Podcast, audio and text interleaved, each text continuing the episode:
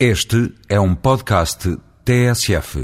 Se algo impressionou no primeiro debate entre John McCain e Barack Obama, foi a coerência ideológica dos dois candidatos.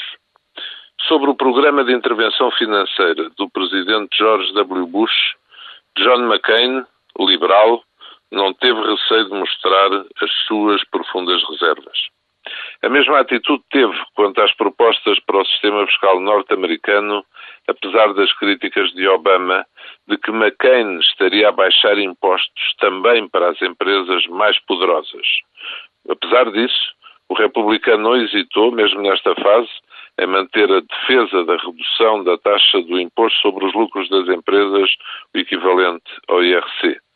Lembrou que os Estados Unidos têm das mais altas taxas, o que afugenta para outros países os investimentos e a criação de emprego.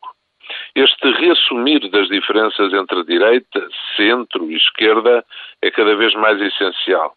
Como na economia, também na política, as sociedades progridem com verdadeira competitividade. Quando é tudo igual, não há muitas vantagens com as alternâncias. Sarkozy trouxe alguns progressos neste domínio.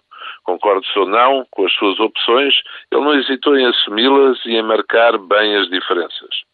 Os novos tempos do mundo e da Europa exigem que os políticos sejam cada vez mais frontais.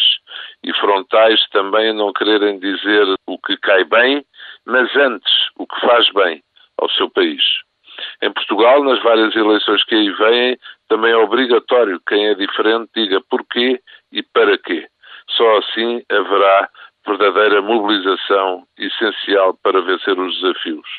É que, em altura de crise, se todos fossem parecidos, só ganharia quem já está no poder.